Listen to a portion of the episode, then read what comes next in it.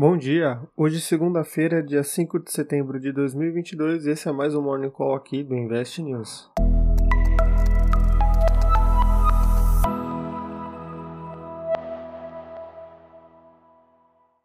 A semana começa agitada com a repercussão do corte no fornecimento de gás natural exportado pela Rússia para os países integrantes da União Europeia e também com receio de que a reunião dos países produtores de petróleo integrantes da OPEP+, possa decidir por um corte no volume de produção mundial da commodity, colocando pressão sobre o preço dos dois tipos de petróleo.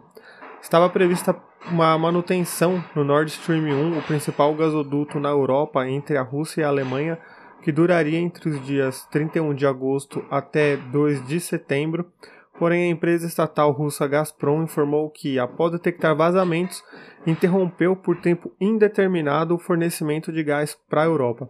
Isso impactou diretamente as bolsas, que registravam quedas no começo dessa manhã, como o índice DAX, com baixa de 2,46%, o britânico FTSE com queda de 0,74%, o francês CAC com queda de 1,78% e o Eurostox com queda de 2,07%.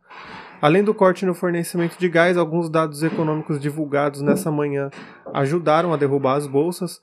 Por exemplo, o índice de gerentes de compra, o PMI da zona do euro, passou dos 50,2 pontos em julho para 49,8 pontos no mês de agosto.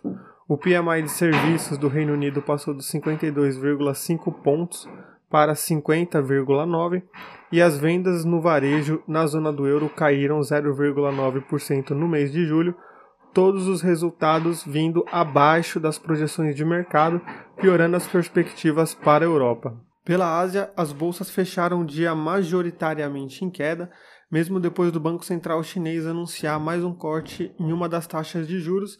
Dessa vez, o corte foi na taxa de compulsório bancário em dois pontos percentuais, que passa de 8% para 6% a partir da segunda metade de setembro. No fechamento do pregão, o índice Nikkei registrou queda de 0,11%, o índice de Hang Seng queda de 1,16%, Kospi com queda de 0,24%, TAIEX queda de 0,08%, Hang Seng com queda de 1,16%, enquanto os índices que registraram ganhos foram o de Xangai, com alta de 0,42%, e o índice indiano Nifty, com alta de 0,72%. E nos Estados Unidos, as bolsas de hoje não terão pregão pelo feriado do Dia Nacional do Trabalho, que deve reduzir a liquidez global nos mercados. Mesmo assim, os futuros dos índices são negociados normalmente e têm desempenhos mistos, como o futuro de Nasdaq com queda de 0,06%, o S&P 500 com alta de 0,12% e Dow Jones com alta de 0,27%.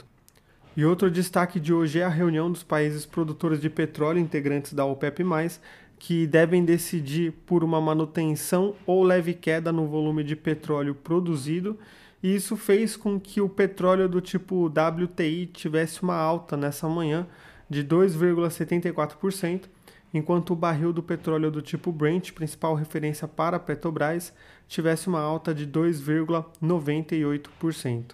E com isso a gente encerra o nosso Morning Call dessa segunda-feira. Fica sempre o convite para vocês acessarem o relatório completo no investnews.com.br e a gente retorna amanhã, dia 6. Até lá. Tchau, tchau.